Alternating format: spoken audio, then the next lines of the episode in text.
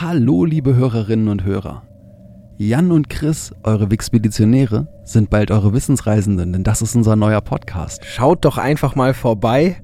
Ihr findet uns in eurer Podcast-App unter Wissensreisende und dann könnt ihr uns auch weiter zuhören und wir sehen uns sicher dort. Und jetzt viel Spaß mit der nächsten Folge Wixpedition. Wenn ihr schon immer wissen wolltet, für welches Produkt der längste Werbespot aller Zeiten ausgestrahlt wurde, dann seid ihr hier genau richtig.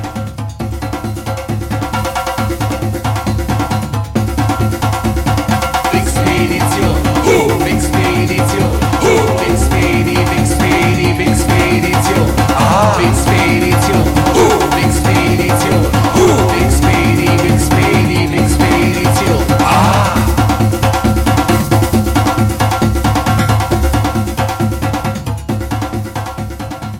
Willkommen beim Podcast, der euch mitnimmt auf eine spannende und interessante Reise durch das Wissen der Menschheit. Für euch sind heute am Wixpeditionstisch wieder der Chris. Und der Jan. Und es geht auch gleich los. In der letzten Folge haben wir euch mitgenommen nach Großbritannien, wo wir das Leben und das Schaffen von Isambard Kingdom Brunel ein bisschen näher kennengelernt haben. Und von dort aus ist der Jan über die Punkte Swindon und Sandwich weitergekommen auf sein Thema. Und das klingt ja schon mal lecker mit dem Sandwich. Mal sehen, wo es ihn hin vertrieben hat. Ja, du hast, ihr habt es ja eben schon am Anfang gehört. Wir gehen heute auf jeden Fall zumindest einmal kurz in die Werbung. Wobei, lass mich kurz überlegen. Nee, sogar ganz kurz ein zweites Mal. Aber bevor wir einen Blick in einen wirklich sehr, sehr, sehr langen Werbespot werfen, ja, starten wir unser heutiges Thema mal erstmal an einem Spieltisch. Okay. Und zwar gemeint ist hiermit kein Spieltisch in einem Casino, an dem nur eins beziehungsweise immer das gleiche Spiel gespielt wird, sondern wir sitzen an einem fast ordinären Tisch, der halt nun mal von seinem Besitzer zum Spielen verwendet wird. Das ist also einfach ein Tisch, an dem man jedes Spiel spielen kann, also ein normaler Tisch. Und dieser Besitzer dieses Tisches, der mag ein Spiel ganz besonders gerne. Und das Spiel, was er ganz besonders gerne mag, das ist das Spiel Cribbage. Okay. Hast du schon mal von Cribbage gehört? Ich habe das Gefühl, diesen Namen schon mal gehört zu haben, aber vielleicht bin ich auch irgendwie da völlig falsch auf dem Dampfer. Ich weiß es nicht genau, nein. Also es ist ein altes britisches Spiel. Es ist äh, sowohl ein Kartenspiel als auch ein Spiel, wobei man Holzleisten hat und dabei seine Punkte mit kleinen Holzstiften absteckt. Okay. Und um das Ganze einzuleiten, habe ich versucht, mir ganz kurz die Regeln von Cribbage anzulesen und habe gemerkt, gut, mir ganz kurz die Regeln von Cribbage anzulesen, um das Thema einzuleiten, das wird nicht funktionieren. Ja, um kurz einen Übergang zu meinem heutigen Thema zu finden, also mache ich das einfach lang, macht auch nichts. Und zwar, Cribbage gehört, äh, obwohl es ein Kartenspiel ist, nicht zu den sogenannten Stichspielen, also wie Doppelkopf, Ja. ähm, sondern das ist ein sogenanntes addierendes Kartenspiel. Die Spieler legen also nacheinander ihre Karten aus und zählen den Wert der jeweils im Spiel befindlichen Karten zusammen, wobei ein bestimmter Gesamtwert nicht überschritten werden darf. Im Cribbage ist dieser Wert 31. Das heißt, die nacheinander ausgelegten Karten dürfen 31 nicht überschreiten, sonst ist das Spiel zu Ende. Okay. Während des addierenden Auslegens versuchen die Spieler Punkte zu machen, die man für bestimmte Kombinationen bekommt. Das heißt, es liegen zwei Karten da, ich lege eine dritte hin, habe damit eine bestimmte Kombination und bekomme dafür dann Punkte. Die Besonderheit ist, es gibt eine Abrechnung während des Ausspielens. Da bekomme ich Punkte für die Karten, die ich hingelegt habe. Ja. Und wenn der Wert 31 überschritten ist, so habe ich es verstanden, liebe Cribbage-Spieler da draußen, vielleicht ist das auch total falsch, korrigiert uns gerne. Wir machen auch sonst noch eine Folge über Cribbage. Dann wird nämlich, wenn der Auslegeteil fertig ist, dann gibt es die zweite Abrechnung, wo es dann auch wieder darum geht, Kombinationen zu haben oder bestimmte Reihenfolgen zu haben. Das basiert aber auf den, äh, auf den Karten, die du auf der Hand behalten hast. Und man kriegt äh, für ganz tolle Sachen Punkte, wie zum Beispiel beim Auslegen, wenn man den Buben als Startkarte äh, legt, wenn man das erste Mal 15 Augen übersticht, ähm, wenn man das erste Mal 31 Augen erreicht. Und dafür gibt es dann auch jeweils bestimmte Befehle, was man dann sagen muss. Zum Beispiel, wenn man mehr als 15 Punkte gelegt hat, muss man sagen 15-2. Ja, also 15-2, 15 Augen, dafür kriege ich zwei Punkte. Und dann muss man zwei Punkte auf diesem Holzfeld abstecken.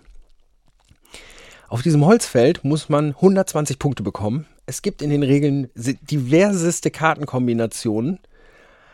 Aber das Höchste, was ich so gesehen habe, ist, dass man für irgendwas zwei Punkte bekommt. Also das dauert auch ein bisschen. Und das Spiel, das ist nur das, nicht nur das Lieblingsspiel unseres Tischbesitzers, sondern eben auch lang. Und als Adliger macht ihm das aber überhaupt kein Problem, weil der hat ja die Zeit dazu. Ist ja auch gar kein Problem. Nämlich, um genau zu sein, das ist ein Earl. Und er spielt so gerne und mit so großer Inbrunst dieses Cribbage, dass er dabei auch nur sehr, sehr, sehr ungerne Pausen einlegt. Insbesondere, wenn die Pausen dann mit so trivialen und vollkommen unwichtigen Dingen verbracht werden wie Essen. Und so begab es sich, dass John Montague, der vierte Earl of Sandwich, ja, es gibt wirklich das Earldom of Sandwich und es gibt auch die Stadt Sandwich, auf die Idee kam, seinen Bediensteten irgendwann zu sagen, sie mögen ihm bitte eine Scheibe des Bratens vom Vorabend zwischen zwei Brotscheiben legen und einer seiner Gäste soll daraufhin gesagt haben, er wolle auch so ein Brot wie Sandwich haben. Und damit war der Grundstein gelegt, dass der Name eines Mannes heute etwas ist, das wir alle kennen und das es fast in unendlichen Varianten gibt. Wir erinnern uns nochmal kurz zurück an unsere Folge vom Planetarium. Da hatten wir das ja schon ähnlich mit dem Orrery. Yep. Da war es ein anderer britischer Adliger, also irgendwie die Einflussbereiche der britischen Adligen findet man halt offensichtlich auch irgendwo manchmal in Namen für was ganz anderes wieder. Der wahrscheinlich bekannteste Vertreter des Sandwiches ist bestimmt das Hamburger Sandwich. Natürlich gibt es auch noch das Döner Sandwich und so weiter. Aber das Hamburger Sandwich, das kennt man heute wohl eher ganz klassisch als den Hamburger oder Hamburger. Und der ist das prominenteste Beispiel für mein heutiges Thema, denn das ist heute Fast Food. Ich glaube, das war wirklich eine der längsten Einleitungen. Und ich entschuldige mich auch jetzt schon mal bei euch allen da draußen dafür. Fast Food ist so ein großes Thema. Wir könnten auch den Fast Food Podcast machen. Ergo, ich werde jetzt einfach wild durch irgendetwas, durch, durch kleine Themen springen, von denen ich mir gedacht habe, die kann ich mit Fast Food in Verbindung bringen. Und dementsprechend legen wir jetzt mal wirklich richtig los. Also ganz passend viele schnelle Häppchen. Viele schnelle, ganz genau, das hast du schön gesagt. Das ist wie so ein Tablett mit Schnittchen, was ich jetzt reiche. Hm, ich glaube, das wird eine fette Sendung.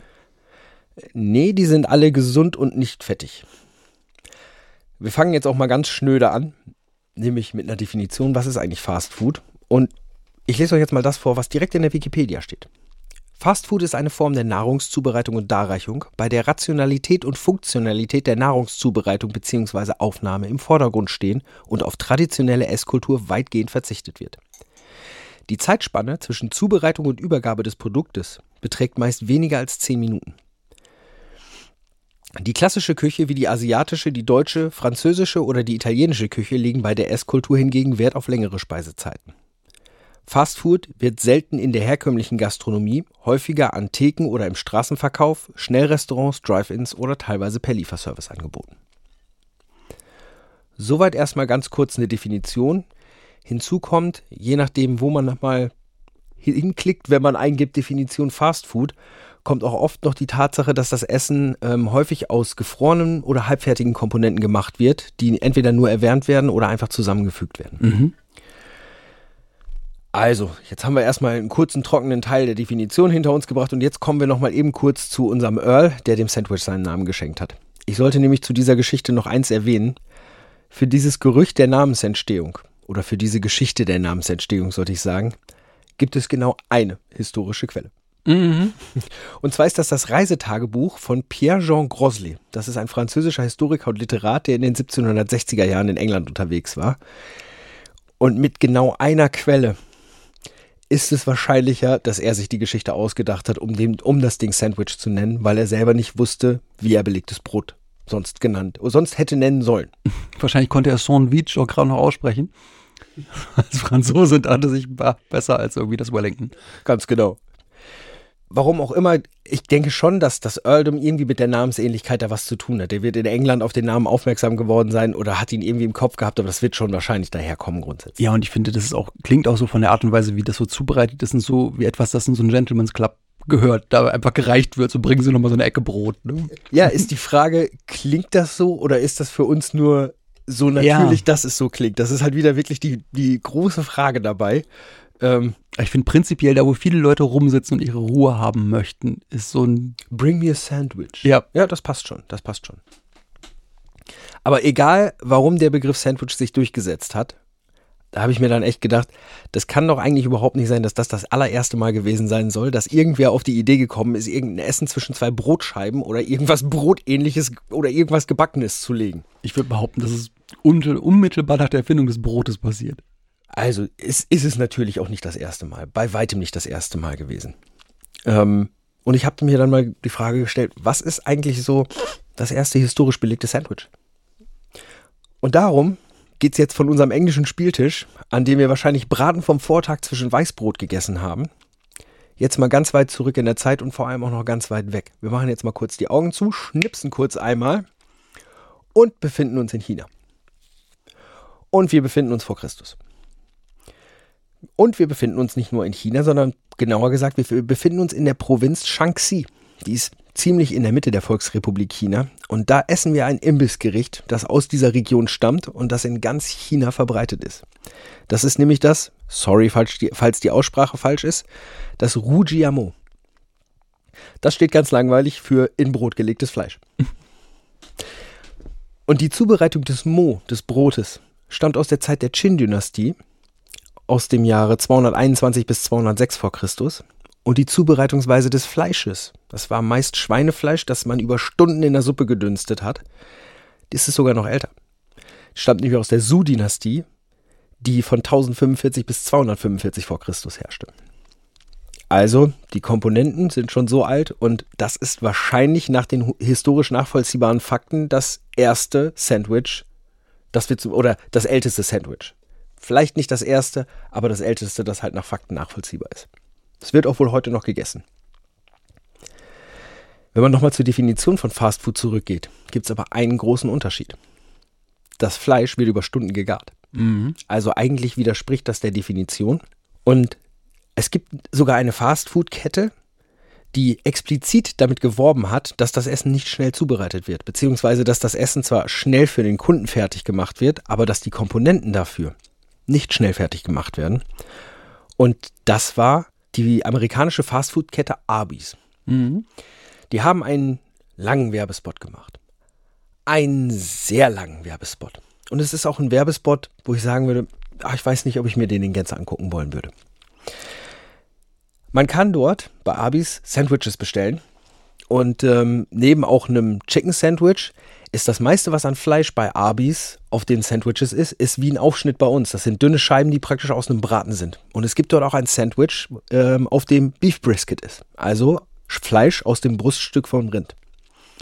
Wenn man Brisket zubereitet, dann ist das sehr sinnvoll, wenn man da bei der Garung sehr, sehr, sehr langsam vorgeht, weil Brisket wohl die Tendenz hat, sehr schnell sehr zäh zu werden. Und dann auch relativ unschön, ums zu essen.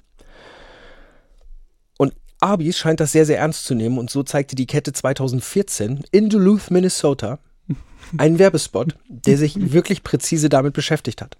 Dieser Spot dauerte nämlich 13 Stunden und 5 Minuten und zeigte aus einer einzelnen gleichbleibenden Kameraeinstellung ein einzelnes Brisket, das ganz langsam geräuchert wird. Über 13 Stunden.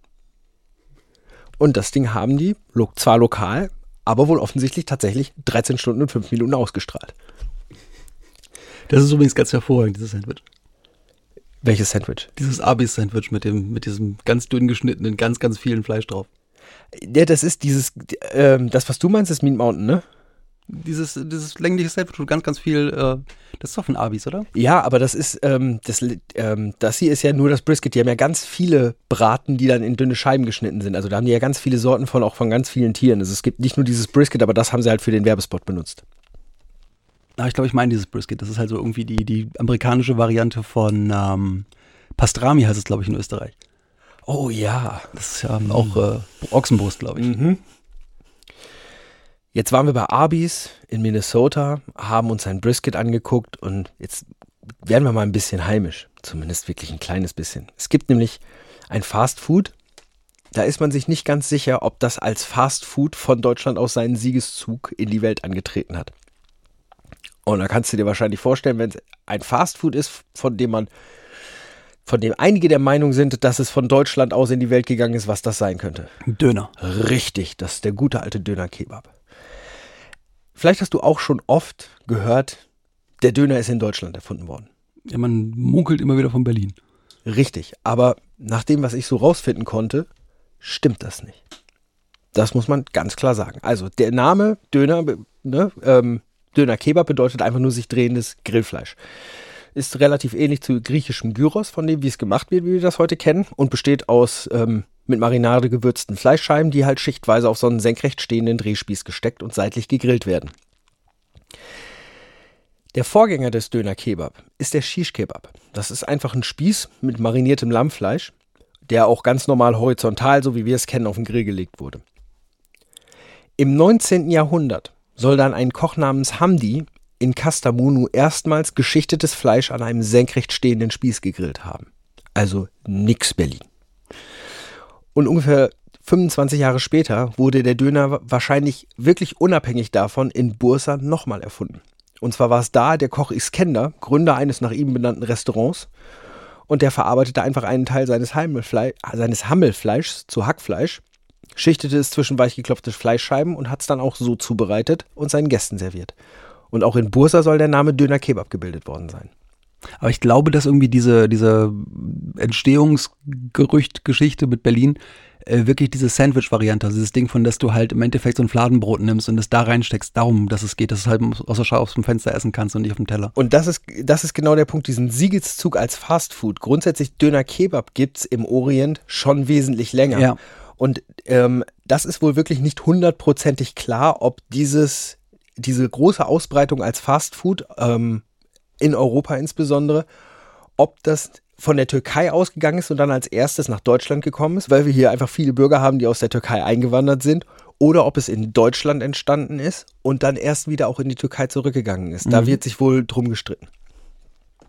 In Istanbul wird Döner Kebab seit den 1940er Jahren angeboten. Halt erstmal einfach als dieses Fleisch von Drehspieß und auch tendenziell erstmal in wenigen Restaurants. Der Beginn des Straßenverkaufs im Fladenbrot wird in Istanbul auch schon früh in die 60er Jahre gelegt. Aber das kann halt dann auch wirklich sowas extrem Vereinzeltes gewesen sein. Ist halt die Frage, wo ist die Dönerindustrie explodiert zu dem, was es heute ist. Wann der erste Dönerimbiss bei uns den Drehspieß angeschmissen hat, das lässt sich nicht ganz genau nachvollziehen. Laut dem Verein türkischer Dönerhersteller war es der Einwanderer Kadir Murman, der als erster Döner im Imbiss Anfang der 1970er Jahre in der Nähe vom Bahnhof Zoo angeboten hat. Dem gegenüber steht aber dann die Aussage eines gewissen Nefzat Salim. Er sagt, dass er bereits 1969 Döner Kebab in Reutlingen verkauft hat. Die äh, erste Geschichte ist die, die laut dem Verein eben der türkischen Dönerhersteller und die vertreten mit Sicherheit da wahrscheinlich die allgemeine Meinung nach außen getragen wird. Inzwischen gibt es den Döner nicht mehr nur klassisch mit Lammfleisch, sondern auch mit Kalb, Rindfleisch, Geflügelfleisch und das wird dann trotzdem geschichtet und eben am Drehspieß zubereitet. Von den 70ern aus trat also der Döner an, eine wirklich dicke Industrie zu werden. So eine richtig dicke Industrie. Was schätzt du, wie viel Dönerbuden gab es 2011 in Deutschland und welchen Jahresumsatz hatte in dem Jahr die Dönerindustrie in, Deutschl in Deutschland wohl so?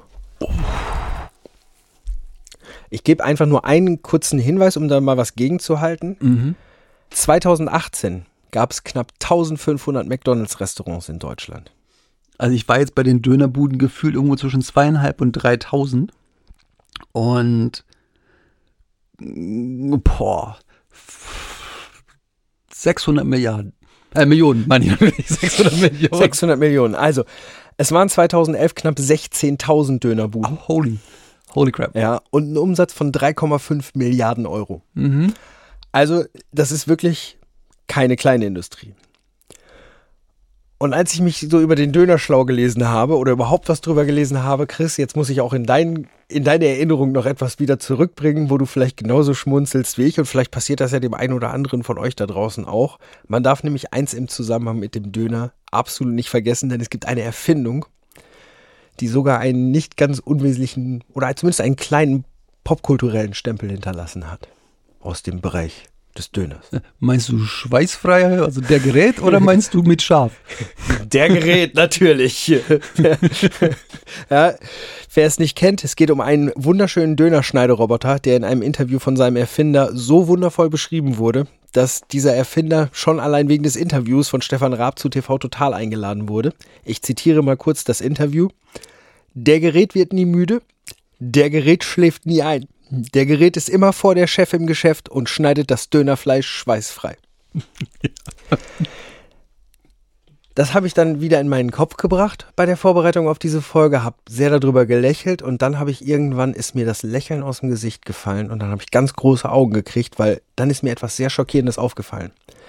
Denn in meinem kompletten Leben habe ich trotz der Unterstützung von Stefan Raab bei der Vermarktung von der Gerät noch niemals einen Dönerschneideroboter gesehen. Stimmt, ich habe auch das Gefühl, dass sogar diese, diese zwischenzeitlich mal überall vorhandenen äh, elektrischen Drehmesser, diese Runden, auch irgendwie wieder zurückgegangen sind. Dass irgendwie, glaube ich, der Trend wieder hingeht, ganz handwerklich mit einem langen, dünnen Messer den Döner vom Spieß zu befreien. Tja, also ne, da merkt man, der technische Fortschritt ist einfach nicht alles. Richtig. Wie ich schon sagte, es ist halt nicht ganz genau klar, ob der Döner seinen Fastfood-Dasein oder seinen Fastfood-Siegeszug von Deutschland oder von der Türkei ausgemacht hat. Kann halt auch sein, dass er erst von Deutschland wieder in die Türkei zurückgekommen ist. Aber selbst wenn es Deutschland war, der Döner ist definitiv nicht der Beitrag Deutschlands zur Fastfood-Kultur, zur weltweiten. Sondern das ist definitiv was anderes. Ich würde mal sagen, das ist eine Currywurst. Genau. Denn 28 Jahre in Folge wurde die Currywurst in Deutschland zum beliebtesten Kantinenessen gewählt. 28 Jahre in Folge. Und dann habe ich gelesen, wann denn die Currywurst abgelöst wurde als beliebtestes Kantinenessen. Und da habe ich dann erstmal einfach nur gedacht, so, ja, nee, ist klar. Diese Wahl zum beliebtesten Kantinenessen wird jedes Jahr durchgeführt. Und dann natürlich fürs Vorjahr. Das heißt, Anfang 2010 entscheidest du, was war das beliebteste Kantinenessen 2009. Das Jahr, in dem die Currywurst abgelöst wurde als beliebtestes Kantinenessen, das war die Wahl im Jahr 2021. Das heißt, da hat man sich überlegt, was des Deutschen liebstes Kantinenessen war 2020, als in Deutschland kein Schwein in irgendeiner Kantine gesessen hat. Ja. Ja, das heißt, in dem Jahr, wo der durchschnittliche Deutsche nicht in seine Betriebskantine gegangen ist, da war Spaghetti Bolognese. Ja, da wollen sie sich wahrscheinlich alle noch irgendwie kurz daran erinnern, so, nein, ich habe doch nicht da die Currywurst gegessen. Nein, nein, das ist viel zu ungesund gewesen. Ich habe die gute Spaghetti gegessen.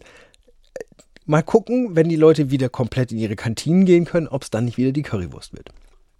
Kennst du den Zusammenhang von Currywurst und Volkswagen? Du meinst die Volkswagen Currywurst, Ja. die man auch in diversen Städten und Geschäften in Niedersachsen, ich glaube, die kommt ja aus den 70ern, dass die, die ähm, Currybockwurst, die Volkswagen in der Kantine anbietet. Und das ist aus den 70ern gekommen und das ist ein absoluter Schlager. Die haben davon Millionen schon verkauft. 50er Jahren. Seit den 50er. 50er machen die diese Currywurst und ich habe mir das gerade hingeholt, weil diese Zahlen einfach so unglaublich sind für die Leute da draußen, die es nicht kennen. Also VW stellt wirklich Currywurst her. Es gibt eine VW-eigene Schlachterei für Currywurst. VW stellt mehr Currywurst als Autos her. Ja? Okay, man muss Denn- aber auch sagen, dass eine Currywurst kleiner ist als ein Auto. Ist richtig. Nichtsdestotrotz finde ich, die Zahl hier steht von 2015 doch sehr interessant. Da hat Volkswagen 7,2 Millionen Volkswagen-Currywürste verkauft. Also ja, Currywurst ist in deutschen Kantinen mega beliebt. Ich glaube, es wäre auch überzogen, jetzt zu sagen, ich erzähle euch allen mal, was eine Currywurst ist. Denn wer diesen Podcast hört und nicht weiß, was eine Currywurst ist, dem muss ich sagen, entweder geh mal nur eine Currywurst essen oder sorry an die Vegetarier und vor allem an die Veganer. Ich weiß nicht, wie ich euch das erklären soll. Oder sorry an den einzelnen Expeditionshörer, der irgendwo auf der Welt, wo es gar keine Currywurst gibt, sitzt, der kulturell der einzige dort ist in seinem Kulturkreis, der Deutsch spricht, vernünftig unseren Podcast hört. Dann schöne Grüße an dich. Schreib uns eine wir E-Mail. schicken dir eine Currywurst. Genau, also Wir wir, wir, das irgendwie hin. wir schicken dir alles, was du an Zutaten brauchst, ein Rezept, ja, damit du dir auf jeden Fall eine Currywurst machen kannst. Das muss dann ein Heimatservice zumindest sein. Ja. Ich werde jetzt auch noch mal eine Hörergruppe von uns verärgern. Ja, ähm, und zwar werde ich jetzt wahrscheinlich so ganz allgemein die Hörer verärgern, die aus dem Ruhrpott kommen. Äh, du grinst schon so, ich schätze, du weißt warum, weil ich werde jetzt von vornherein einfach den Satz sagen, den die nicht hören wollen, die Jungs und Mädels aus dem Ruhrpott. Aber sorry, Leute, die Currywurst wurde in Berlin erfunden. Es tut mir wirklich leid. Es schmerzt mich in der Seele, dass euch das so trifft. Ähm, wäre jetzt einer von euch hier, weiß ich, er würde, er würde mich mit bösen Augen anfunkeln und würde sagen, das ist überhaupt gar keine Currywurst, was die da verkaufen, das ist doch alles Scheiße ohne Pelle und sowas, alles Blödsinn.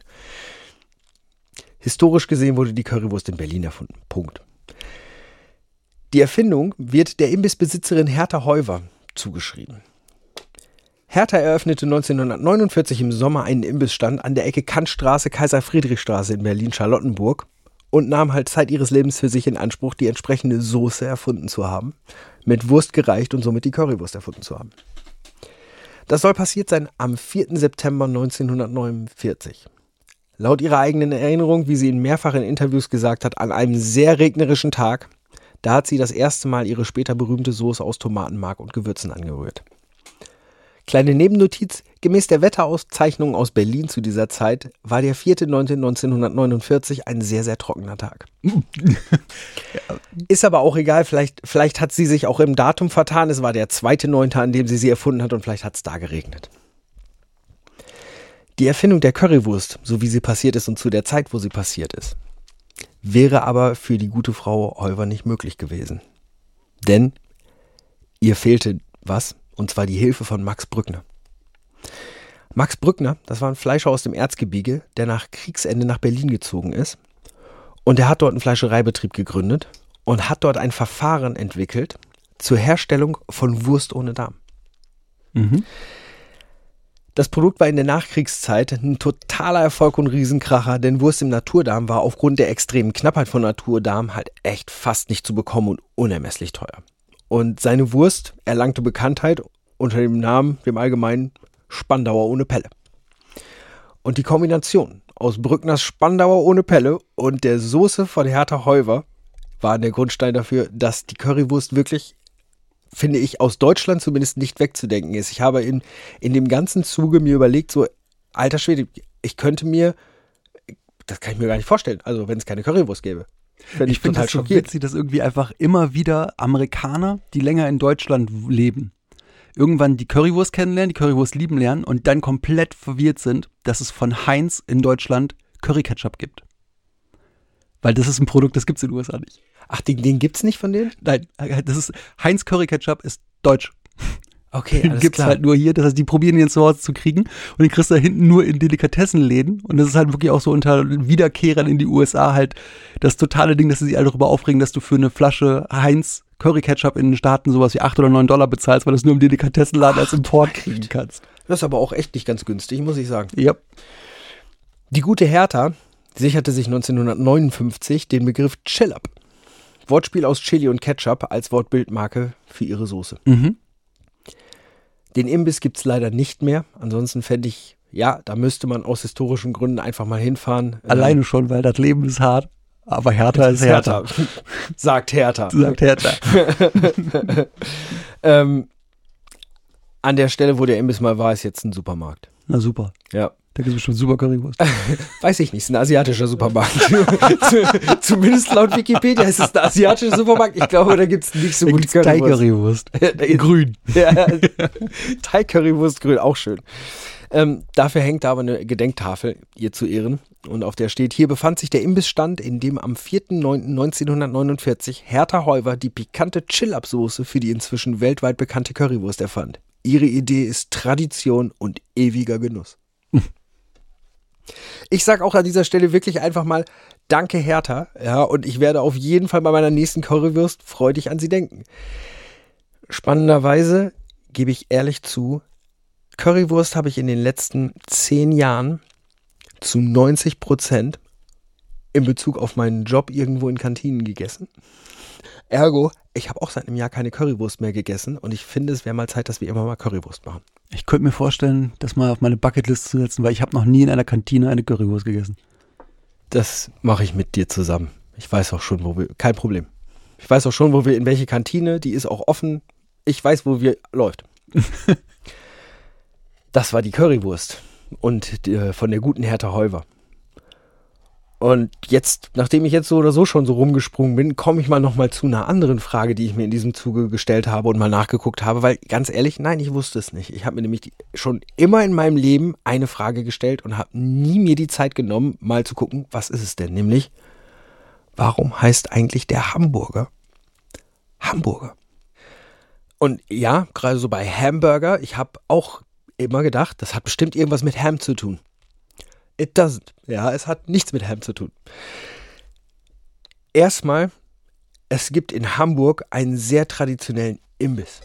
Dieser sehr traditionelle Imbiss nennt sich Rundstück warm. Das Rundstück warm besteht aus einem Weizenbrötchen, dem sogenannten norddeutschen Rundstück, nehme ich mal an, mit einer Scheibe Braten dazwischen, sowie Bratensoße, die drüber gegossen wird. Und es gibt noch eine weitere Variante dieses Hamburger Stücks. Das besteht aus einem Weizenbrötchen mit einer Hackfleischfrikadelle aus Rinderhack und Eigelb. Und das Rezept, so die Hypothese, ist mit deutschen Einwanderern in die USA gekommen. Denn Frikadellen mit Brötchen waren wohl auf den Auswandererschiffen absolut beliebte Speise.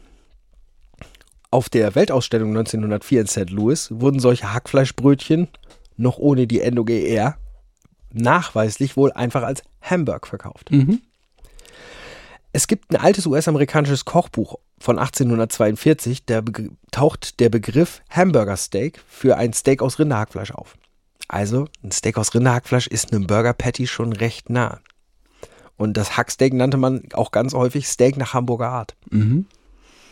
Und die, das Steak nach Hamburger Art ist definitiv nach der norddeutschen Stadt benannt. Also, ich denke schon, der Hamburger kommt aus Deutschland vom Namen her. Es gibt noch eine andere Theorie, die insbesondere der Staat New York ganz klar proklamiert. Die, äh, diese Theorie besagt, dass die Bezeichnung 1885 auf einem Jahrmarkt im Erie County nahe der amerikanischen Stadt Hamburg bei Buffalo entstanden ist. Da hatten nämlich zwei Brüder einen Imbissstand und haben sie festgestellt, verdammt, wir bieten hier diese Sandwiches an mit dem äh, Schweinefleisch dazwischen und äh, hatten irgendwann keins mehr und haben dann angefangen mit Rinderhack zu experimentieren und das ist wohl ganz gut angekommen und da das Ganze in Hamburg stattfand, haben sie das Ganze Ort, dem Ort nach Hamburger getauft. Und das sagt halt der Staat New York offiziell mit dem Slogan New York's Gift to the World Cuisine, the Hamburger. Also New Yorks Geschenk an die Weltküche, der Hamburger. Aber das wird schon von vielen angezweifelt. Was mich in den Staaten sehr verwirrt hatte, war dieses Ding, das habe ich eine ganze Weile für gebraucht, um das zu realisieren, dass Hackfleisch an sich Hamburger heißt. Ja, also das sich so weit zurück ähm, weiterentwickelt hat in den Sprach- Sprachgebrauch, dass einfach rohes Hackfleisch generell auch Hamburger ist. Ja, das habe ich auch gelesen, dass, äh, dass das in den USA halt eben das Gleiche bezeichnet. Ja. Wohingegen bei uns ein Hamburger ist auf jeden Fall die Einheit aus Fleisch, Brot und, und den ganzen Zutaten. Mhm. Also das ist, du würdest auch zu einem einzeln geformten Patty, was du auf dem Grill legst, eigentlich nicht, das würdest du nicht als Hamburger bezeichnen, sondern als Patty oder als Ja, Hamburgerscheibe. Ja, genau. Fleischdiskette. Ich habe auch noch einen Fakt, den muss ich mal ganz ohne Fun bringen. Wir kommen jetzt zu etwas, das ist überhaupt nicht witzig. Ja, ist auch nicht schlimm, aber das ist definitiv was, das nicht witzig ist, weil ich kann Steuerrecht einfach keine wirklichen schönen Sachen, Seiten abgewinnen.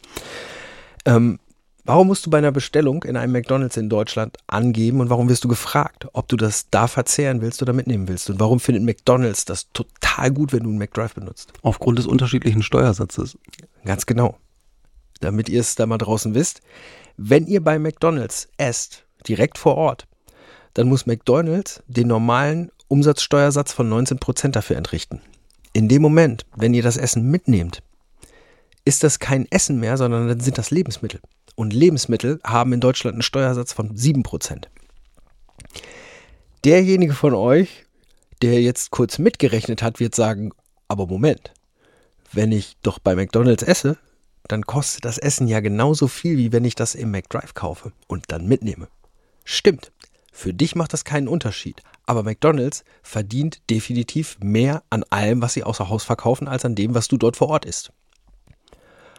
Und jetzt komme ich noch am Ende zu ein paar kleinen, kleinen Fakten. Etwas, das ich gelesen habe, was für mich auch schlüssig klang, was ich aber, wo ich echt schmunzeln musste und dachte, ja, ist eigentlich vollkommen logisch. Natürlich hat so eine große Industrie wie die Fastfood-Industrie, ne, Dönerindustrie alleine 3,5 Milliarden Euro, da kann man sich schon überlegen, was da wohl weltweit zusammenkommt. Und natürlich hat so eine Riesenindustrie auch Einfluss auf andere Branchen. Und zwar selbst auf andere sehr, sehr große Branchen, wie zum Beispiel die Autoindustrie. So habe ich gelesen an mehreren Stellen, dass die Tatsache, dass wir heute, wenn, wenn wir ein Auto kaufen, dass in jedem Auto Becherhalter sind, effektiv eine direkte Folge von der Verbreitung von Drive-Ins gewesen ist. Ich habe auch immer gedacht, McDonald's hat den Drive-In erfunden. Stimmt aber wohl auch nicht, weil den ersten Drive-In soll Wendy's gehabt haben. Außerdem kommt auch dazu, dass der Drive-In ja gar kein Drive-In, sondern ein Drive-Thru ist. Weil Drive-Ins sind ja viel älter. Und ja, stimmt. Drive-In ist vor allem, du fährst dahin, bist auf dem Parkplatz, es kommt eine Bedienung. Im Normalfall, so kennt man sie aus den alten amerikanischen Filmen, auf Rollschuhen. Ganz wichtig, die kommt auf Rollschuhen bestellt und dann kriegst du halt so ein Tablett. Das, krieg- das kannst du dann irgendwie an, deine, an die Ja. Seite deines Autos packen. Ich würde gerne mal so sowas, bestimmt cool. Drive-In-Diner ist super. Du, bei gutem Wetter, wenn es dann nicht gerade anfängt zu regnen, so wie die letzten Tage hier, kann man das mit Sicherheit gut machen. Stell dir jetzt noch vor, das sind die 50er, du hast Autos, die sind groß wie Schlachtschiffe, du hast coole Frisuren, es läuft Rock'n'Roll draußen. Es klingt wie eine Mega gut. fantastische Erfahrung. Absolut. Absolut. Die Burger kosten 5 Cent. Noch besser. Wir waren ja eben schon bei Werbung von Abis. Abis hat nicht nur den längsten Werbespot, sondern Abis hat es auch geschafft, eine, eine Werbekampagne zu machen, die direkt zur Konsequenz hatte, dass sie ihre Produktpalette geändert haben. Und zwar hat Abis irgendwann mit Photoshop ein Sandwich bauen lassen, auf dem alle Fleischsorten sind, die Abis anbietet. Mhm. Und daraufhin sind die Leute irgendwann zu Abis gelaufen und haben gesagt, ey, die voll, voll geil, ich möchte gerne das, was auf dem Ja. Poster da ist. Und inzwischen kannst du dieses Sandwich als Meat Mountain bei Abis kaufen. Where's my meat? ja, schaut euch mal den Meat Mountain von Abis an. Ich weiß nicht, ob das so witzig ist, das zu essen. Also grundsätzlich, da schmecken bestimmt viele Dinge von gut, aber es ist halt einfach alles von allem. Und das stelle ich mir vor, wie, wie in, einer, in einer richtig tollen Kneipe, weißt du, du hast halt eine Kneipe, da gibt's ganz viel tollen Schnaps, ja, und in der Mitte der Theke steht ein Fass, da steht alle Sorten drauf und da werden alle Reste reingekippt, die die haben und du trinkst halt aus dem Fass in der Mitte statt die Einzelsachen. Oh Mann, ich kann mich bei All Sorts daran erinnern, dass wir mal früher bei Whisky-Tastings auch immer die Reste, die, also nicht die, die noch in Gläsern waren, sondern die halt in den Probierflaschen waren, immer zusammengeschüttet haben und zum Schluss dann das probiert haben. Ja, und die waren nie gut. Hätte ja toll sein können, war es aber nie. Nee, stimmt. Also nicht einmal. Nee, All Sorts taugt nicht. Ja, und, und was, wo merkt man daran? Wir haben halt einfach kein Feeling fürs Zusammenschütten von Whiskys. Vor allem nicht mehr, wenn wir dann schon das komplette Whisky-Tasting vorher gemacht haben. Und jetzt komme ich zum Abschluss zu meinem letzten Thema. Die Uni Harvard sagt dir was, ne? Ja. Heißt ja, es ist voll schwer, in die Uni Harvard zu kommen. Blödsinn. Alles Killefit ist überhaupt nicht schwer, in die Uni Harvard zu kommen. Im Jahr 2011 wurden 7% aller Bewerbungen auf einen Studiengang in Harvard akzeptiert. Im gleichen Jahr hat McDonald's aber nur 6,2% der Leute eingestellt, die sich da beworben haben. Das bedeutet so viel wie eigentlich ist es statistisch schwieriger, einen Job bei McDonald's zu kriegen, als in Harvard zu studieren. Ja, Statistik ist fantastisch. Man muss die Zahlen nur in die richtigen Stellen stellen und sie sagt alles. Ja, super. Ja, und damit bin ich jetzt am Ende meiner langen Erzählung zu irgendwelchen Teilaspekten von Fast Food und ich bin froh, dass ich vor der Aufnahme vernünftig und gesund gegessen habe, sonst hätte ich jetzt absolutes schweres Verlangen nach einer Döner-Burger-Currywurst mit Pommes. Wie gesagt, wir ich habe Tzatziki drauf haben? ich hab mit Absicht vorher gegessen. Ja? Und vor, ja, Tzatziki oben drauf, bisschen Gyros oben drauf und dann nochmal mit Käse überbacken. Und mit Schaf. mit Schaf auch. Doppelscharf. ja, liebe Fastfood-Freunde, erstmal danken wir dem Jan jetzt hier für die leckere Mundverwässerung. Und ich hoffe, ich bringe euch jetzt nicht in Versuchung, alle in Scharen loszulaufen und schlechtes Essen zu kaufen. Ja? Ähm, denkt an einen Burger, stellt euch das Patty selber zusammen, grillt euch was Schönes, macht was Geileres draus. Legt ein Salatblatt drauf und nennt es gesund. Esst vielleicht einfach besseres Fleisch. Ja, das klingt fantastisch. Das ist ein guter Ratschlag und mit diesem Ratschlag kommen wir zum Ende der Sendung. Ja, ich kann nämlich, kann, könnte nämlich sonst zusätzlich noch sagen, der Fakt, den ich nicht mit aufgenommen habe, ist, dass McDonalds bestätigt hat, dass in einem einzelnen Burger Teile von bis zu 100 Kühen stecken können. Ich weiß jetzt nicht, ob das, das wirklich ein Prädikat für Qualität ist. Das habe ich damit auch nicht sagen wollen. Aber damit lasse ich euch jetzt aus der, aus der Fastfood-Falle raus. Und äh, in der nächsten Woche, da macht der Christian ja auch schon weiter. Ja, und zwar geht er von Fast Food über die Themen Russland nach Wolgograd und dann zu dem Thema, das er hat. Ach du meine Güte. Oha. Oh, hauer, Oha, oha. Ja, aber jetzt erstmal sagen wir, schickt uns Feedback, wenn ihr das mögt, was wir machen, oder auch nicht. Also sprich, wenn ihr nicht mögt, was wir machen, schickt uns trotzdem Feedback, weil wir lesen gerne und wir lernen gerne. Wenn ihr noch ein Fastfood kennt, über den es sich lohnt, einen Nachschlag zu machen, gewolltes Wortspiel, ja, äh, bei, bei dem Essen, dann lasst uns auch das wissen, dann kriegen wir auch das bestimmt hin. Ansonsten bleibt uns nur zu sagen, kommt uns sicher durch den Tag, durch die Nacht von und zur Arbeit oder wo auch immer ihr gerade seid und denkt dran, immer schön neugierig bleiben. Ganz genau das. Und wir hören uns schon in einer ganz kurzen Woche wieder, wenn es wieder heißt, willkommen bei der Wegspedition. Und bis dahin sagen wir einfach mal Tschüss.